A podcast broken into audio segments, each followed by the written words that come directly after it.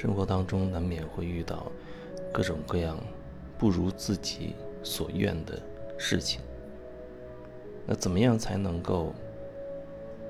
改变？怎么样才能够创造出你自己想要的生活的状态？总是可以自己为自己的渴望，为自己真正想要的去做一点什么的，而不会真的只是被事情打垮。然后积累各种各样的情绪，怨天尤人，让自己在一个痛苦的一个泥潭里面越陷越深。就是你总有办法可以真的为自己去做一点什么。当然，向别人求助也算是在为自己做，但你得要清楚你。是为你自己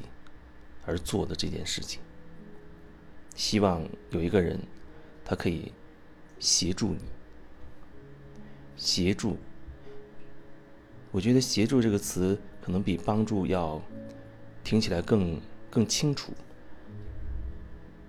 协助有一种，你是主角，而那个帮你的人他只是配角，只是配合你，只是提供一个。一个协助而已，但是帮助有时候可能会让人弄不清楚到底谁是主要的，谁是次要的。因为很多时候你会遇到有人，他觉得自己没有力量改变自己，啊，他也到处在找人帮他，但是那种求助就变成了完全扑上去、完全贴上去的那种状态，他完全会依赖于你。你要我怎么做，然后我怎么做？但是我觉得，那所谓的“我听你的，你让我怎么做我就怎么做”，但是呢，就是得让我看到我真正的变化，看到我现在问题真正的被解决了。如果说只是有这样的一个想法，我觉得好像你很难真正做到。你让我做什么，我就做什么。虽然这样的说法里面它已经存在问题了，但是即便是如此，可能你都很难真的做到。你可能只是半信半疑的，也许你会尝试着去去做一点对方让你做什么你会做一点，但是如果在你心里承受的一个期限之内，你的现状或者你认为的问题没有得到解决。或者没有发生变化的话，你可能那个疑虑就会变大，甚至就会变得失望，或者觉得这没有什么用处。人总是很难为自己真正的负起责任来，最容易的就是把自己交给别人。灵性的说法里有一有一个说法叫做交托，但是我觉得那交托背后是一种臣服，而且那个臣服还不是说。我我臣服于你，啊，我臣服于你，或者我臣服于某一个很厉害、很权威的一个一个角色。那个臣服，我觉得是，你愿意真的去看到、去看，并且去看清楚自己生命当中曾经发生的那些那些事实究竟是什么样子。自己一路走来，究竟自己的状态是怎么样一点一点发生变化的？哪怕看起来是有人害了你，你认为有人害了你，即使如此，那么你也愿意在那个过程当中去回看那个过程当中的时候，能够愿意去梳理清楚，在那个过程当中自己究竟发生了什么变化，自己究竟说了什么，做了什么。而不是把焦点全部放在对方身上，他是怎么样害我的？他是如何坑我的？怎么怎么等等等等。所以终究，每个人都只能为自己去承担起责任。不负责任就是自己对自己不负责任。我觉得这个说法，它都不会成立的。就像有人说，啊，他的人生好像是在为别人活着，在为别人过，因为他必须服从，比如说他父母啊，或者他家人一些权威的人士，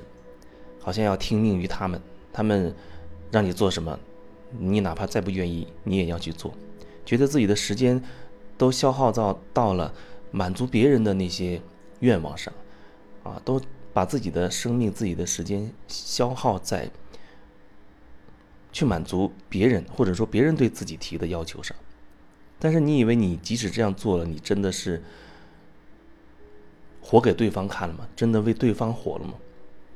你要知道，那在你生命当中过去的那每一分每一秒，哪怕是你认为你在为别人做事的那一分一秒。那不都是你自己的生命吗？那不都是你自己的人生吗？所以，我觉得为别人活这种说法，它真的就没办法成立，因为你所做的一分一秒，那完完全全就是你自己生命当中的一分一秒，一个片刻。在我看来，那无非是你为了满足自己内在的某种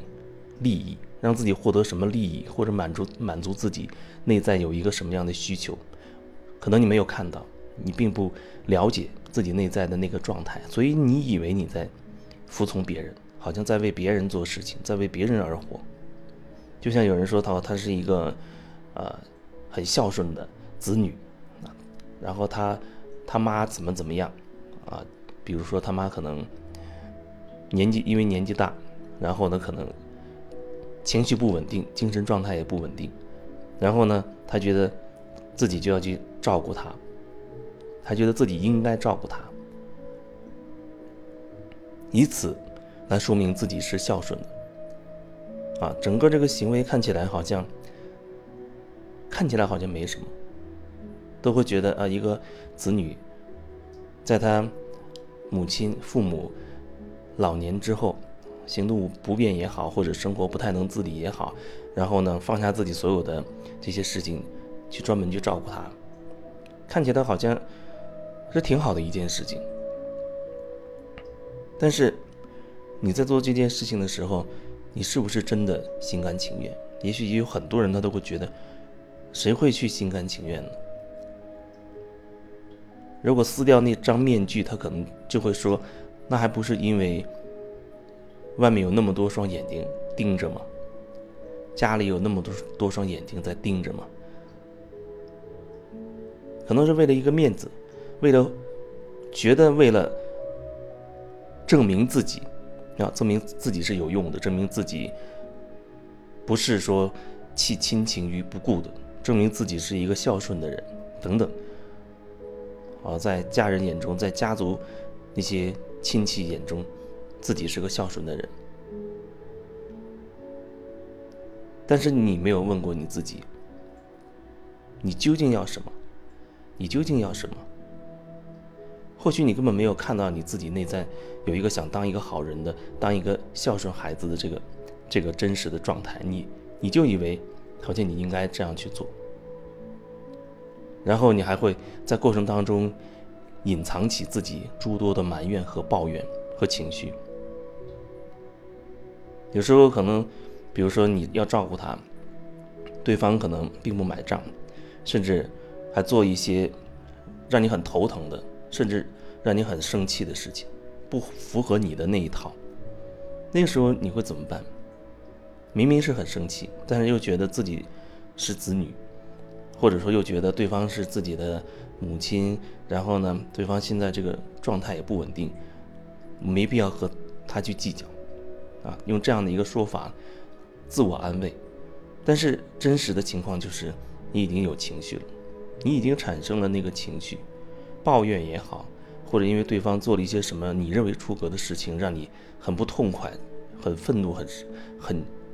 很失望，或者是很痛苦等等，那个那个那种真实的那个情绪已经已经产生了，在你内在产生了，可是你却用一个很好的一个一个说法。把它巧妙的隐藏起来了，认为自认为自己不应该，啊，认为自己不应该有情绪，不应该发脾气，啊，不应该怎么怎么样，怎么怎么样。总之，你就是很巧妙的隐藏了内心真实的那一部分，然后你可能还很合理的你会说，那作为子女就不应该怎么怎么样，因为你把，比如说你会把生气、发脾气认为这是一个不对的事情，你认为这是不对的。可是为什么说明明有情绪，然后你把它释放出来，这会变成一个错误的行为呢？或许你从来都没有问过你自己，从来都没有想过，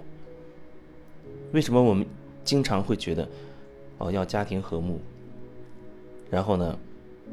不要争吵，要相敬如宾，等等等等。而真实更真实的情况就是，可能你在背地里去抱怨，跟你的闺蜜抱怨，跟你的，呃，跟你跟你老公抱怨。跟你的那些好朋友抱怨，抱怨自己家家里的某一个成员，甚至是你的长辈怎么怎么样，怎么怎么样，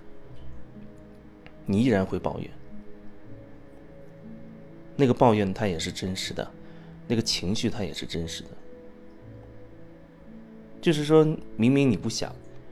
但是你却违心的去做了这样的事情。你认为顺从别人好像就在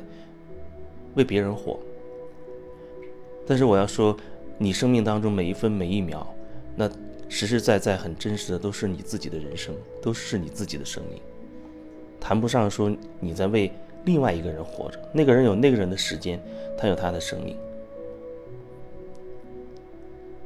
然后你违背你自己，服从了别人的说法，那你为你觉得即使你做了那件事情，那实际上你真正在你内在真正发生的是什么？我觉得这是一个一个问题，你究竟传递出去了一个什么，一个什么状态，一个什么能量？尽管看起来好像你很开，看见了你很开心，你很顺从的去做了，而且这件事情可能完成的很顺利，甚至很完美，看起来如此，但它背后究竟发生了什么？